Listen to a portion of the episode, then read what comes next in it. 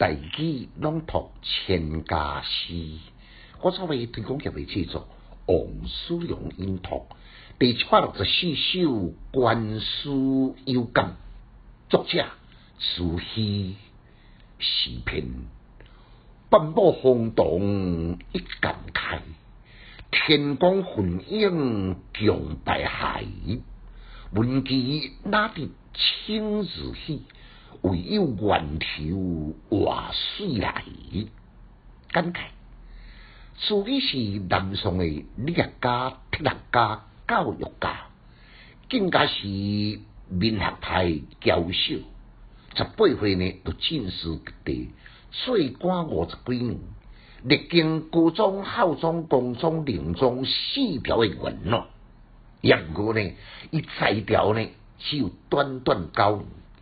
其他四十几年呢，拢伫外地咧讲学授课，发挥孔子周游列国、有教无类的精神。也是呢，毋是孔子亲传的弟子，我都进入孔庙诶大圣殿，享有调阅春秋二节大典诶头一位。比儒家地位的崇高就可想而知咯。这首诗。就敢像伊四十几年教学的缩影，半幕轰动一感慨，天光昏影共白海。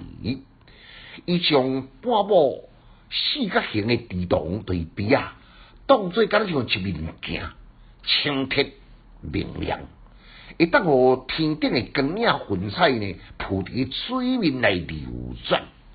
这虽然是景物的描写，却是非常的生动，互人心胸开阔，心情晴朗。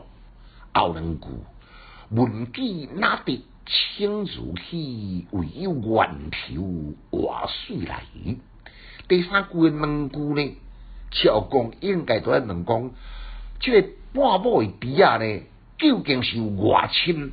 照法度水啊，清明如镜，一旦反射天顶的云彩，伊无用清，反倒当会用清如洗。这都是宋诗甲唐诗最大区别的历史。结果呢，不但从诗境来游远，观望遥远的源头，活水不断涌进鼻啊，则使半亩的鼻啊呢，水清如镜。源头活水，这自主教学最成功的名句，语义深刻，内涵丰富。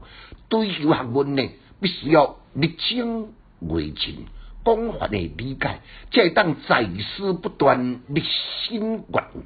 这首诗典型的是宋诗的历史，甲唐诗的情绪呢，有天渊之别，不同的区别。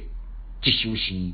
更加是自主教学四十几年的缩影，源头的活水也成为治学甲为人的格言。